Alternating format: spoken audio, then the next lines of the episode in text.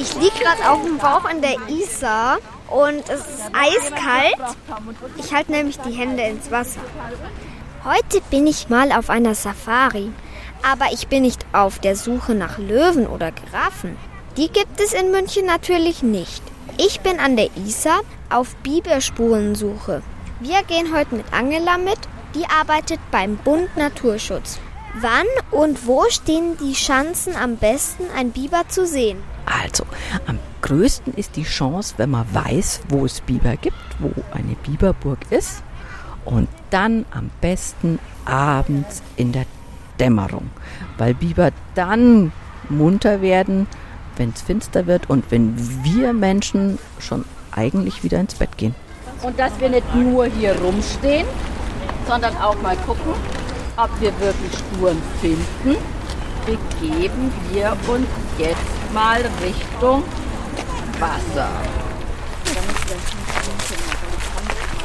Wir gehen gerade einen Weg entlang und suchen hier nach Biberspuren, zum Beispiel angenagte Bäume und Pfotenspuren in der weichen Erde. Ich habe gerade so ein Bibergebiss mit einem Nagelzahn dran.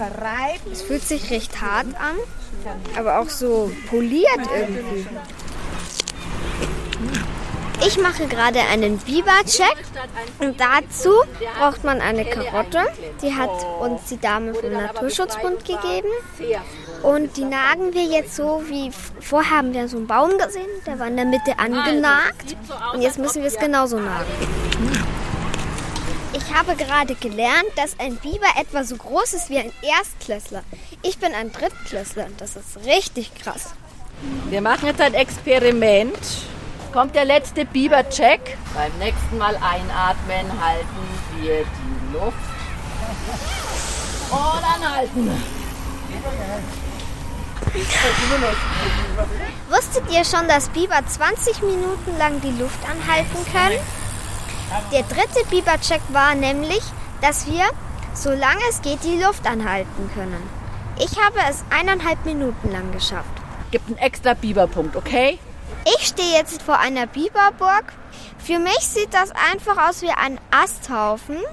Und ich sehe, dass die Biber heute nicht daheim sind, aber vielleicht beim nächsten Mal.